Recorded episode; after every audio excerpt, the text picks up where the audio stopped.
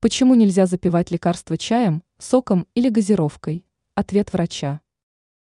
Все таблетки надо запивать только чистой водой. Это правило появилось не случайно. Дело в том, что в этом случае вещества нормально растворяются и усваиваются. Нельзя запивать лекарственные препараты другими напитками. К примеру, кофе. При этом принимать их сразу после чашки ароматного напитка тоже не стоит это только навредит. Кроме этого, напиток снижает эффективность средств от давления, антидепрессантов. Об этом Лайф рассказала врач Ольга Уланкина. Поэтому между употреблением кофе и приемом таблеток должен быть перерыв в час-два.